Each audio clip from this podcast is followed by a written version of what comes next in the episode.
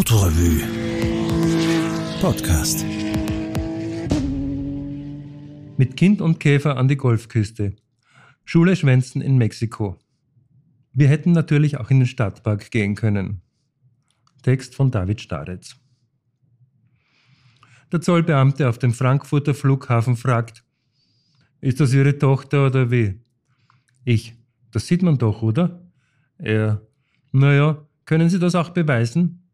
Ich, wozu? Sie ist doch ohnehin schon 14. Er, Sie sagen das so, aber ein Kind ist schnell entführt. Der Boardingautomat spuckt unsere Bordkarten wie angewidert aus, statt sie sinnstiftend zu verarbeiten. Mist. Zehn Tage Mexiko möchte ich nicht in Frankfurt gescheitert wissen. Die Stewardess erkennt aber schnell, was läuft. Lufthansa möchte Sie einladen, in unserer Business Class zu fliegen. Bingo als ob sie sich das Upgrading durch Algebra verdienen müsste, rechnet das Kind wie besessen. Eine Stewardess seufzt. Wenn nur mein Sohn auch so wäre. Bin ich ein stolzer Vater? Klar, aber nicht gerade deshalb. Mexico City Airport. Der Gepäckträger reißt unsere Koffer an sich, um 20 Meter weiter ungeduldig beim Sammeltaxi zu warten. Ich habe noch nie jemanden so angewidert auf einen Dollarschein blicken sehen. Dazu passt mein Lieblingsbuchtitel von Ralph Harms. El Capone starrte minutenlang auf den Lottoschein. Allerdings wird das Buch nicht besser als dieser Satz. Erste Nacht in fernen Ländern. Man nehme ein teures Anfängerhotel, in dem nichts schiefgehen kann. Dieses heißt Fiesta Americana und könnte genauso in Wiesbaden stehen. Um 8 Uhr morgens geht das Telefon. Jemand spricht geläufiges Spanisch. Meine Kenntnisse der Sprache sind so gut, dass ich das Wort Volkswagen einwandfrei verstehe. Vor dem Foyer steht ein Fließband neuer Käfer in Yellow Verde, der Frühlingsversion von Gelb. Die Unbeflecktheit des Autos wird durch das Fehlen von Nummerntafeln unterstrichen. Ein Formular am hinteren Seitenfenster erklärt, dass es sich um eine provisorische Zulassung für 14 Tage handelt. Das sollte reichen. Wir waren hierher nach Mexiko gekommen, um dem Schuleschwänzen einen Sinn zu geben und mit einem Vocho, wie der Käfer hier in Mexiko heißt, rund um den Popocatépetl zu fahren. Ich meine, zwei Tage verbringt man nicht gerne im Stadtpark bei dieser Kälte. Hilfsvorschläge wie Lissabon oder Venedig waren Salomea nicht wettersicher genug erschienen. Sie wollte eine weite, anstrengende Reise mit reichlich Ortswechsel.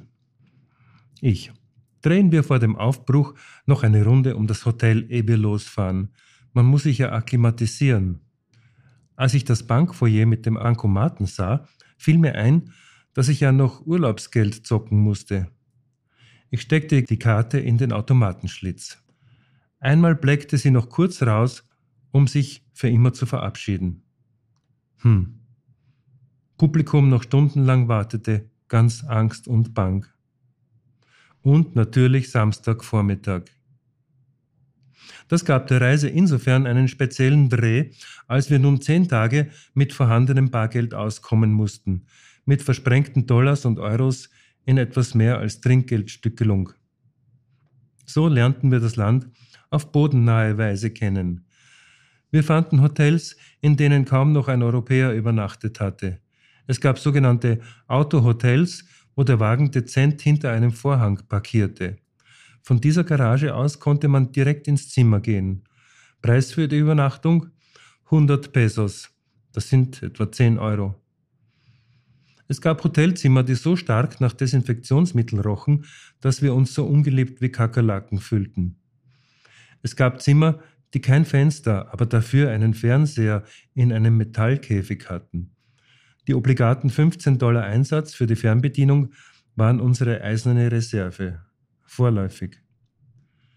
Wir lernten mit frisch gepressten Säften, Enchiladas, Tamales, Tacos und ähnlichem unsere zwei Mahlzeiten pro Tag zu bestreiten. Ich notierte ins Tagebuch, der Luxus, keinen Luxus zu haben. Naja, als ich das schrieb, wusste ich offenbar, wie das gemeint war. Für Kraftstoff gaben wir rund 30 Euro aus, das reichte bis an die Golfküste und zurück. und dazwischen sogar bis an den Fuß des Popocatépetl, der einen recht hohen Rist hat, oben aber gesperrt ist. Erst zwei Jahre zuvor lieferte er sein jüngstes Feuerwerk. Die Zufahrtsstraße fährt sich, als hätte sich der Fallout nur ungenügend eingetreten. Unser Auto hat eine gute Schwingungsfrequenz, um Schründe und Schlaglöcher abzufedern. Hier ein letztes Wort zu diesem Fahrzeug, dessen Produktion in Puebla demnächst eingestellt wird. Zwar hat der Käfer einst mein grundlegendes Jugendinteresse am Auto geweckt, weil er ahnen ließ, dass in jeglicher Technik eine Seele stecken muss. Aber besessen habe ich nie einen. So genial ich die rundrunde Karosserie gezeichnet fand, innen mochte ich ihn nie besonders. Erst am Beispiel unseres Mexiko-Vocho fiel mir auf, welche nachhaltige Frische in diesem Konzept steckt, wie elastisch das straffe Fahrwerk ist, wie verlässlich die Traktion und Wendigkeit. Gerade in einem All-Purpose-Land wie Mexiko fallen diese Eigenschaften besonders günstig auf. Salomea wollte Aztekentempel sehen. Um gleich alles klarzustellen, sie duscht kalt und isst vegetarisch. Ganz schön frühreif für 14. Dürftige Beschilderung brachte uns an Plätze, zu denen ich mich schon damals vor neun Jahren in ähnlicher Situation verfahren hatte. Da war diese wunderbare Etappe am Schienenstrang einer stillgelegten Eisenbahn, wo die riesenhaften Bäume in Reihe wuchsen und die kleinen Menschen mit ihren kleinen Hütten den Strom mit gebogenen Drähten von den Leitungen klauten. Da war die Felsenkirche bei Texcoco, ein wohlgeratener Ort zwischen Kakteen und wohlriechenden Sträuchern, von denen die Heuschrecken wegknackten wie überreife Früchte. Daneben war der kleine rostige Vergnügungspark im Wald, durchwoben von dieser wunderbaren Lebensfreude mexikanischer Familien, es sich bei Picknick und Musik einfach gut gehen zu lassen. Ja, dachte ich, Sie haben verstanden zu leben. Alles ist bunt und expressiv, vieles liegt zutage, auch der Zauber kratzt an der Oberfläche. Es ist laut und blechern hier, chaotisch oft und verschlafen zwischendurch, aber immer fühle ich mich wohl und gut aufgehoben.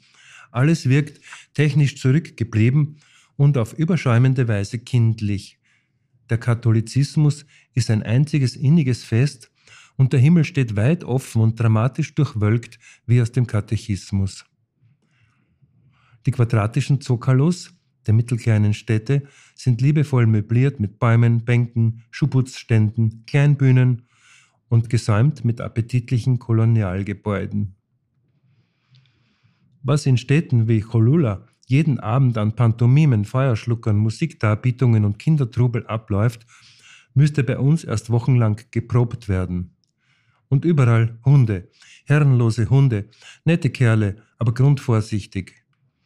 Alle viele kleinen Läden sind nach der Siesta bis spät abends geöffnet. Jeder Laden eine kleine Show.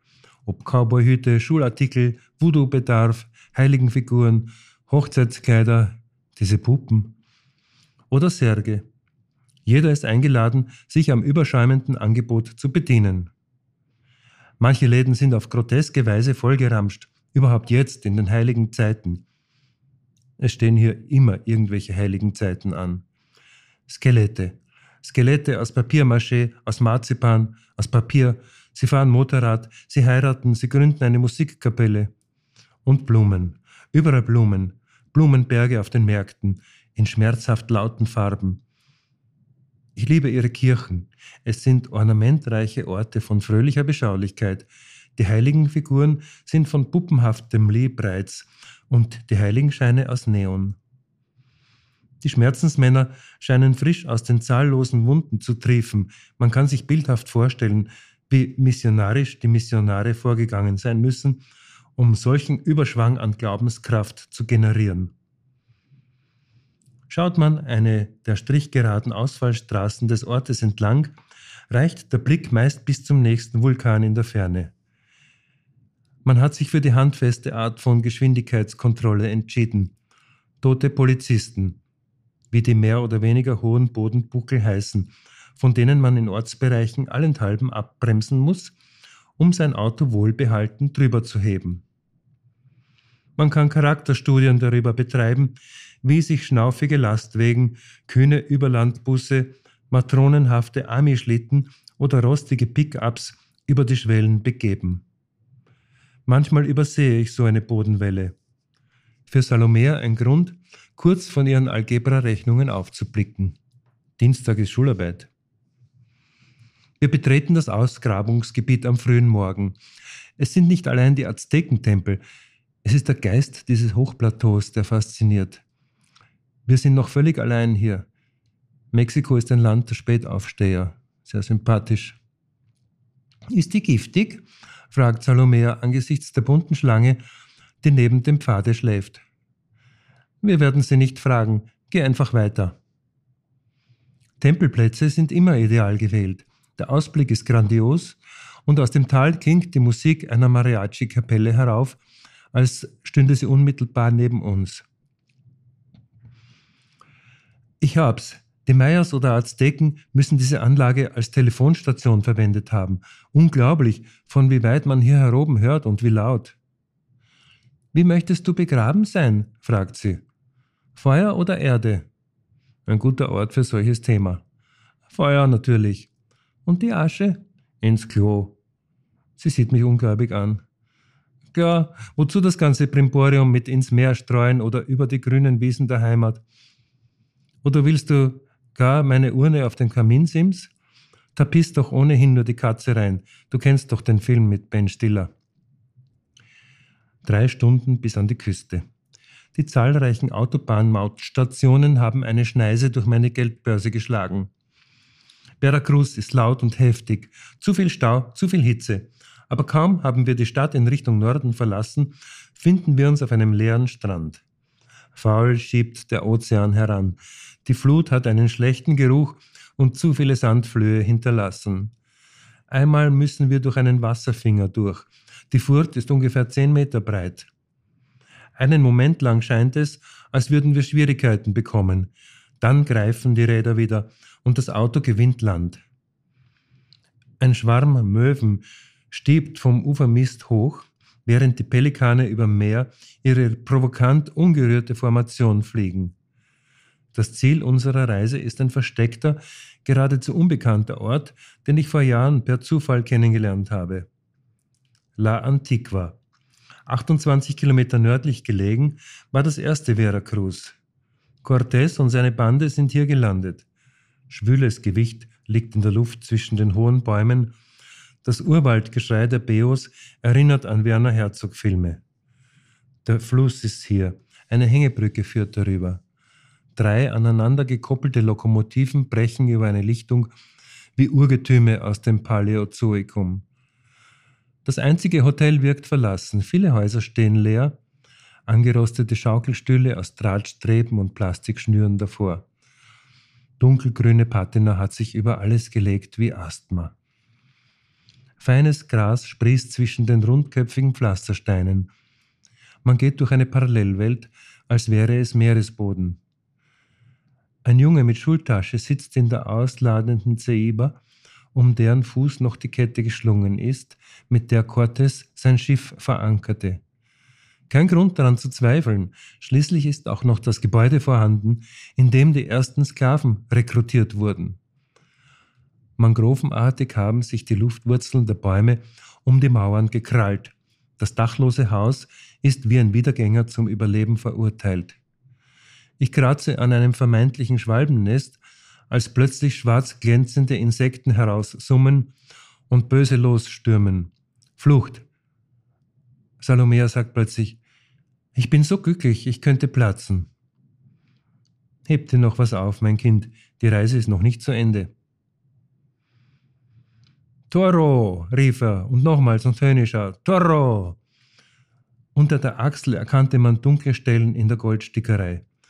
Blut sickerte an jeder Stelle durch, wo ihn der Stier vor wenigen Minuten aufgegabelt und mitgeschleift hatte. Es war der dritte Kampf des Tages. Die überdachte Arena Pueblas war bereits gesättigt mit Angst und Schweiß und Blut, mit Pfiffen, Zurufen und frenetischem Applaus. Wie gut, dass Salomea mit ihren Büchern im Auto geblieben war. Ich hatte ihr erzählt, dass mexikanischer Stierkampf eine völlig harmlose Variante sei, mit ein bisschen Herumgeschubse und dann ab in den Stall. Zurecht blieb sie misstrauisch. Waren doch jetzt schon zwei tote Stiere aus der Arena gezerrt worden von den unsäglich ungeschickten Muli-3-Gespann, das sich ständig in den Zugbändern verhedderte, von aufgescheuchten Helfern unter Buhrufen vorn zurückgedrängt und hinten vorangeprügelt. Torero Nummer 1 hat eine saubere Leistung vorgelegt, nachdem ihm die Berittenen auf ihren burgartig bewährten Pferden und dann die Picadores mit ihren rüschenbunten Speerchen den Stier hergerichtet hatten zum Sterben. Torero Nummer 2 hatte es mit einem deutlich wilderen Tier zu tun, hochgebaut und schwer berechenbar. Zweimal hatte er ihn verfehlt, nur das harte Rückgrat zum entscheidenden Stoß getroffen. Erst der dritte Versuch brachte Tod und Erbarmen. Dazwischen war er die halbe Manegenbreite an den Hörnern des Stiers gehangen. Unglaublich still konnte es in der Arena werden. Und jetzt Nummer drei. Toro! rief er ein drittes Mal. Das Tier wartete ab. Bei jedem seiner schweren Atemzüge quoll Blut von der Rückenwunde wie aus einem Spundloch. Dieser Torero war der kühnste von allen.